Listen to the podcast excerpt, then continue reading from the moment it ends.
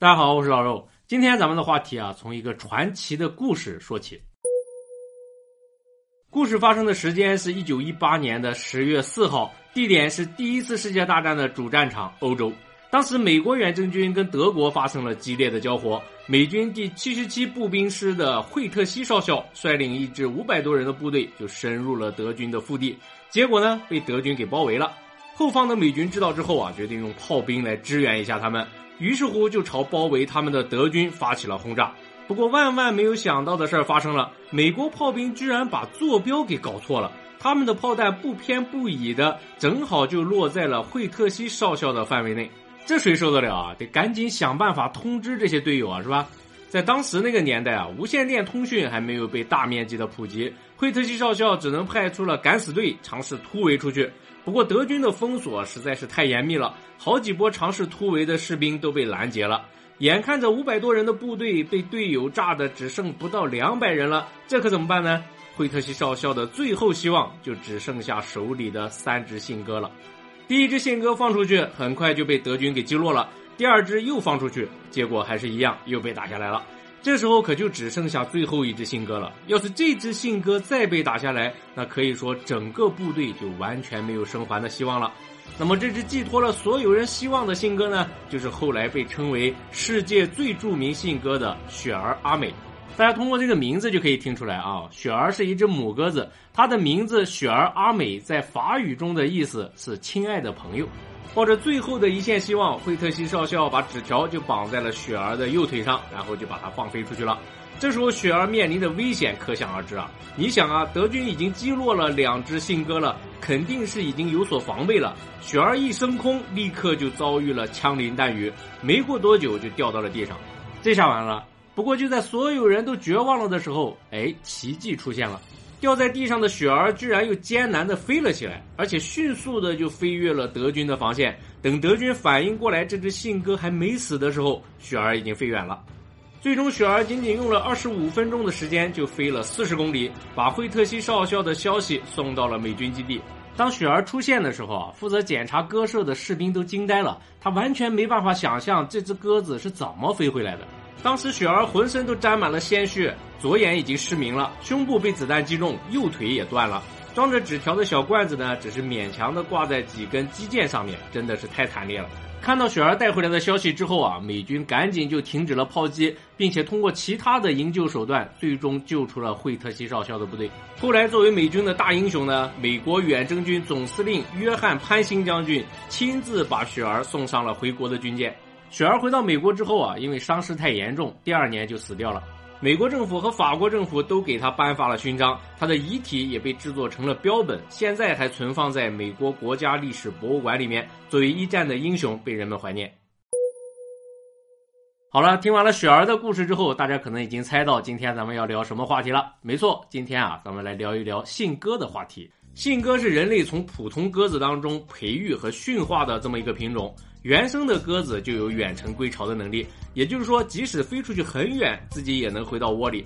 那人类培育的信鸽呢，就更加强化了鸽子归巢和飞行的能力，让它可以归巢的距离更远，飞得更快。目前信鸽最远的归巢记录啊，是在比赛当中创造的。曾经有一只中国赛鸽从上海放飞，返回了新疆的哈密市，跨越了三千五百公里，飞行速度的记录来自于一只美国赛鸽。它在二零零四年的时候创下了每小时一百六十二公里的飞行记录，比高速公路上的汽车还要快。那么，人类用信鸽来传递消息啊，最早可以追溯到公元前三千年前，在古埃及的象形文字当中就已经出现了使用信鸽的记录。从那个时候开始，直到电报普及之前，在非人力的远距离通讯方面，可以说信鸽是一种非常重要的方式，甚至可以说是唯一的方式了。你比如在古装片里，大家都很熟悉的桥段——飞鸽传书啊，是吧？有什么事儿的时候，就掏出一只信鸽来，绑上小纸条，就可以传递书信了。那么除了传递书信之外呢，其实信鸽也是有一定的负重能力的，所以它们还可以承担一些运输的工作。比如一九七七年的时候啊，美国的普利茅斯医院和德文波特医院，哎，这两家医院啊就建立了一个信鸽的快递系统，他们通过信鸽来运送一些紧急的药物和实验标本。还有一些长期在野外工作的摄影师们，他们也会用到信鸽。比如在网络状况不佳的地方，想要把拍摄的内容及时送回报社，那怎么办呢？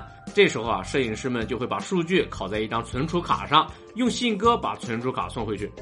那么在人类历史上，信鸽用的最多的地方，那还得说是战场上，前线和后方的联系是非常适合信鸽的一种应用场景。你比如说二战期间吧，英国就一共使用了大约二十五万只信鸽。这时候有观众要说了，说二战的时候都已经有无线电通讯了，怎么还要用到信鸽呀？哎，你想啊，无线电通讯虽然方便，但是也存在容易暴露的问题啊。比如咱们在影视剧当中，是不是经常就会看到监听敌人电台的桥段？这时候用信鸽的话，就不会出现这个问题了。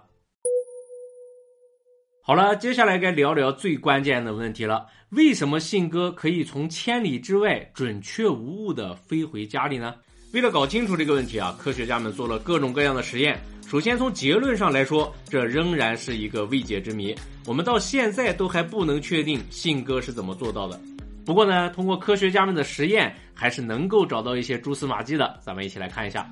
首先来看一个关于嗅觉导航的实验，科学家们对信鸽的鼻孔使用了一些麻醉性的药物，让信鸽暂时失去了嗅觉。结果他们发现啊，信鸽就没办法找到家了，所以猜测信鸽是用嗅觉来导航的。这时候有观众要问了，说在相隔上千公里的情况下，又是刮风又是下雨的，怎么可能还闻得到鸽舍的气味呢？哎，针对这一点啊，科学家们认为信鸽并不是记住了鸽舍的气味，而是记住了环境的气味。在远离鸽舍的过程当中呢，信鸽已经沿途绘制了一幅气味地图，归巢的时候按照相反的气味顺序就可以返回鸽舍了。还有个实验是关于视觉导航的。研究人员发现啊，信鸽在归巢的时候啊，喜欢遵循习惯的路线，甚至固定会在某些地方转个弯儿。而这些转弯的地方呢，往往就有一些明显的地标性的建筑。这就说明，至少在信鸽熟悉的区域，它们跟咱们人类一样，是倾向于通过地标、通过视觉来导航的。当然了，这解释不了远距离归巢的情况。几百上千公里之外，信鸽从来没去过的地方，显然就行不通了。另外一个实验是关于太阳和磁场的。如果信鸽是通过太阳确定方向的话，那就意味着它体内必须要有一个准确的生物钟，通过某一时刻太阳所处的位置来判断方向。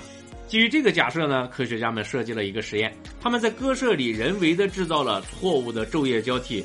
这样就相当于把鸽子的时钟给打乱了。从结果上来说，时钟错乱的信鸽在晴朗的白天果然就飞错了方向。这就说明信鸽确实会通过太阳来判断方位。不过呢，如果在阴天放飞的话，情况又不一样了。这时候啊，时钟错乱的信鸽反而又可以找对方向了。这就说明了，如果没有太阳的话，信鸽就会采用另外一种方式来导航。什么方式呢？那就是地球磁场。这一点啊，咱们可以从另外一个实验当中推测出来。因为在阴天的情况下，如果给信鸽固定一块小磁铁的话，信鸽就又找不到方向了。这就说明小磁铁干扰了信鸽对地球磁场的判断，导致它没办法确定方位。好了，看了这么多自说自话的实验，大家肯定都有点懵了。其实懵也是正常的啊，因为这些实验确实各自推导出了不同的观点。也正因为这样，所以咱们才说是自然科学的未解之谜啊，是吧？其实不管信鸽用的是气味地图啊，还是太阳罗盘啊，还是全球磁场啊，这任何一项能力对于人类来说，那都是超自然的能力了。你很难理解小小的一只信鸽到底是怎么同时拥有这些能力的。那么在最新的研究当中呢，量子力学也已经被用来分析信鸽的导航能力了。可能有观众会说，怎么哪儿都有量子力学啊？什么事儿都跟量子力学有关系吗？哎，就目前的情况来看啊，好多的未解之谜，尤其是关于生命啊、意识啊、超自然现象啊这一类的本质上的解释，我觉得还真就得指望量子力学有所突破。好在啊，科学家们的脚步一直就没有停止过，咱们一起期待吧。